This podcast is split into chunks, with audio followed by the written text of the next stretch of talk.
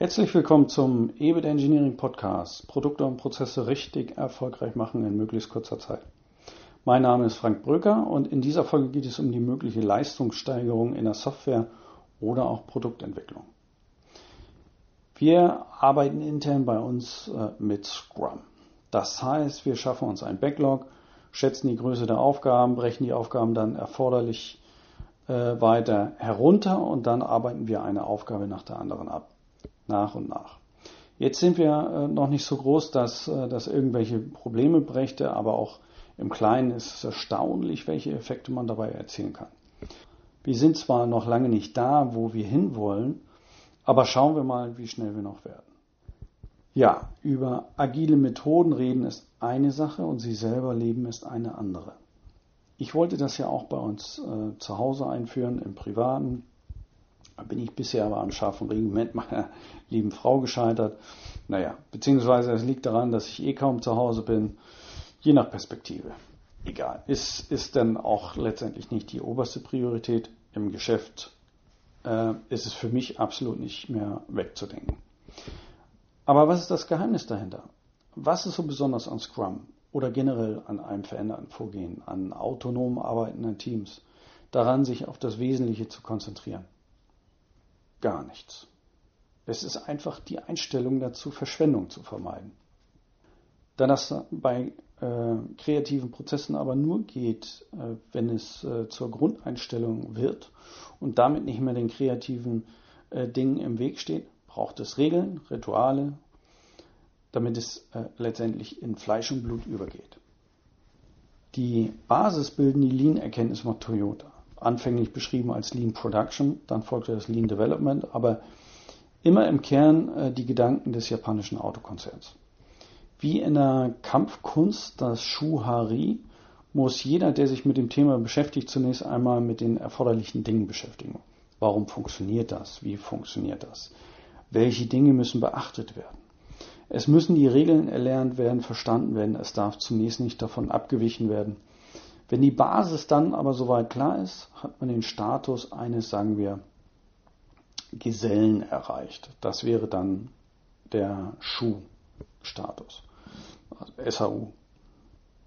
Als H vom Schuhari-Konzept, also als H können teilweise leichte Anpassungen vorgenommen werden aber nur behutsam. Und als Ri, als Meister, können dann komplett neue Wege beschritten werden. Noch einmal. Es geht um die Einstellung dazu, Verschwendung zu vermeiden. Der ehemalige Toyota-Chef Taichi Ono hat bekanntlich einmal gesagt, dass Verschwendung als Verbrechen gegen die Gesellschaft und nicht als wirtschaftlicher Verlust angesehen werden muss. Er teilte es auf in die unterschiedlichen Verschwendungen wie Muri, die Verschwendung aus Unvernunft, Mura, die Verschwendung aus mangelnder Abstimmung, Muda, Verschwendung aufgrund von Ergebnissen. Sicherlich werden wir bald noch einmal eine separate Folge äh, hierzu machen. Ähm, die meisten kennen das aber ohnehin schon. Das ganze Vorgehen ist dabei an den äh, Deming-Zyklus angelehnt. Äh, planen, ausführen, überprüfen, handeln. Eigentlich zurückzuführen auf äh, Walter Andrew Short. Ähm, Deming hatte bei diesem studiert und das Vorgehen äh, verbreitet, weshalb später dann sein Name mit in Verbindung, äh, damit in Verbindung gebracht wurde. Die Zielsetzung war damals die Beobachtung von Produktionsprozessen, um diese gezielt weiterzuentwickeln. Ähm, gut. Jetzt heißt es überall Deming-Zyklus ähm, oder Deming-Prozess. That's it. Im Englischen auch als PDCA-Cycle, also Plan, Do, Check, Act, ähm, äh, bekannt. Wichtig ist dabei noch zu erwähnen, dass immer wieder betont wird äh, von allen Beteiligten, allen voran äh, von äh, Erfindern von Scrum wie Jeff Sutherland, dass es äh, nicht um schlechte oder gute Mitarbeiter geht, sondern insbesondere darum, dass es gute und schlechte Systeme sind, die uns äh, behindern. In Deutschland hat man jahrelang einen Systemvergleich beobachten können. Ähm, einige erinnern sich vielleicht, ja, in der eh, ehemaligen DDR ähm, haben keine dummen Menschen gelebt. Äh, ganz im Gegenteil, das war einfach ein völlig anderes System. Die Grundeinstellung ist, dass alle Menschen neugierig sind, Neues schaffen wollen, sich einbringen wollen, etwas bewegen wollen. Vorausgesetzt ist dabei immer, dass äh, die für das Leben erforderlichen Grundbedürfnisse wie Nahrung, Sicherheit und Gesundheit natürlich gegeben sind. Die Menschen sind nicht per se äh, als faul anzusehen oder so. Sie werden in der Regel viel mehr vom System gebremst. Das äh, sind äh, ganz, ganz wichtige Gedanken dahinter. Aber genug dazu. Wie können wir jetzt einfach nachvollziehen, wie wirkungsvoll ein kluger Systemwechsel bzw. ein Wechsel der Vorgehensweise ist? Jeff Sutherland beschreibt dabei zwei schöne Beispiele, die selbst einfach nachvollziehbar sind. Und ich habe eins der Beispiele mit meiner Frau auch getestet. Hat super funktioniert. Nehmen wir das erste Beispiel. Aufgabenstellung ist dabei, die Ziffern von 1 bis 10 äh, aufzuschreiben. Und zwar einmal als Zahl, also 1 bis 10, dann als römische Ziffer, also von, von I bis X und als Buchstabe A bis J.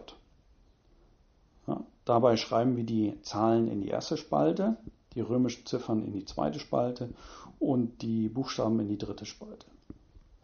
So, jetzt gehen wir beim ersten Durchlauf äh, zeilenweise vor. Also wir schreiben erst die 1, dann das äh, I, dann das A. Meine Frau schaffte diesen Durchlauf äh, in 54 Sekunden deckt sich in etwa äh, aus den Erzählungen von Sutherland. Dann im zweiten Durchlauf schreiben wir spaltenweise, also erst alle Zahlen, äh, dann die römischen Ziffern und dann die Buchstaben. Wenn wir so vorgehen, sind wir deutlich schneller. Meine Frau schafft es in 24 Sekunden. Mehr als doppelt so schnell. Wirklich erstaunlich. Ein anderes Beispiel, auch bekannt von Lean-Veranstaltungen, äh, ist das Thema mit den Papierflugzeugen. Also es sollen Papierflugzeuge gebaut werden und jeder Arbeitsschritt soll dabei von einem anderen Teilnehmer ausgeführt werden.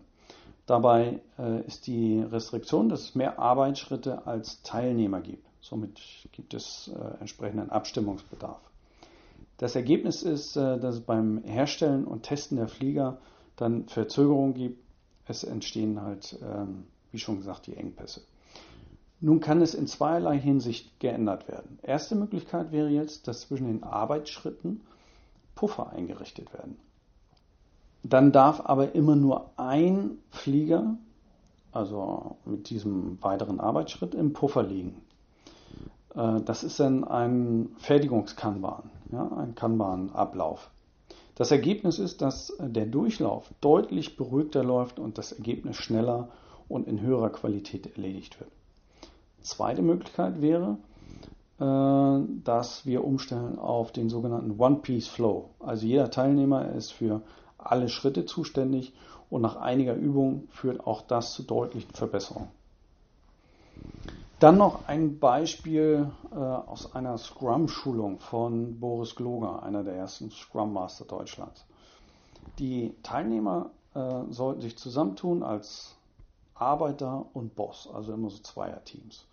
Der Boss erteilt Richtungsbefehle und der Arbeiter macht das, was der Boss erzählt. Es gilt, 60 Schritte in möglichst kurzer Zeit zu erreichen. Der Bewegungsraum ist dabei künstlich eingeschränkt über Stellwände, äh, die stellt wiederum einen möglichen Engpass dar. So, im Ergebnis brauchten alle Teilnehmer in etwa so 90 Sekunden, also alle Pärchen, ne, für dann sechs Schritte. Dann wurde die Situation verändert, die Bosse wurden abgeschafft und äh, das Ergebnis war, dass die Teilnehmer jetzt ähm, 60 Schritte in 45 Sekunden schaffen. Hälfte der Zeit. Das alles kann in vielen weiteren Experimenten nachvollzogen werden. Wenn eine Aufgabe klar ist und wenn die Menschen, die es bearbeiten sollen, entsprechend ausgebildet sind, dann erreichen diese doppelt so schnell ein vergleichbares Ergebnis wenn man sie einfach machen lässt. Das lassen wir jetzt mal kurz sacken. An alle Führungskräfte da draußen. Einfach mal machen lassen, ohne ständig zu stören und so weiter. Einfach machen lassen und das Ziel sollte in der Hälfte der Zeit erreicht werden können. Wenn das nicht der Fall ist, dann gibt es wahrscheinlich immer noch Hindernisse, die die Menschen an der Durchführung hindern. Diese Hindernisse müssen beseitigt werden. Es liegt in der Regel nicht an den Menschen selbst, es liegt am System. Ganz wichtig. Daran muss gearbeitet werden. Das ist ganz vereinfacht die Grundidee auch dahinter.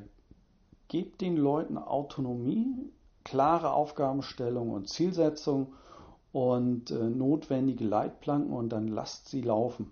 Es gibt immer wieder auch Berichte darüber, dass die Leistung noch deutlich größer sein kann. Nicht ohne Grund ist der Titel äh, des Buches von Jeff Sutherland äh, ganz berühmter äh, Titel Doing Twice the Work in Half the Time. Tolles Buch, habe ich mehrfach gelesen, nur zu empfehlen.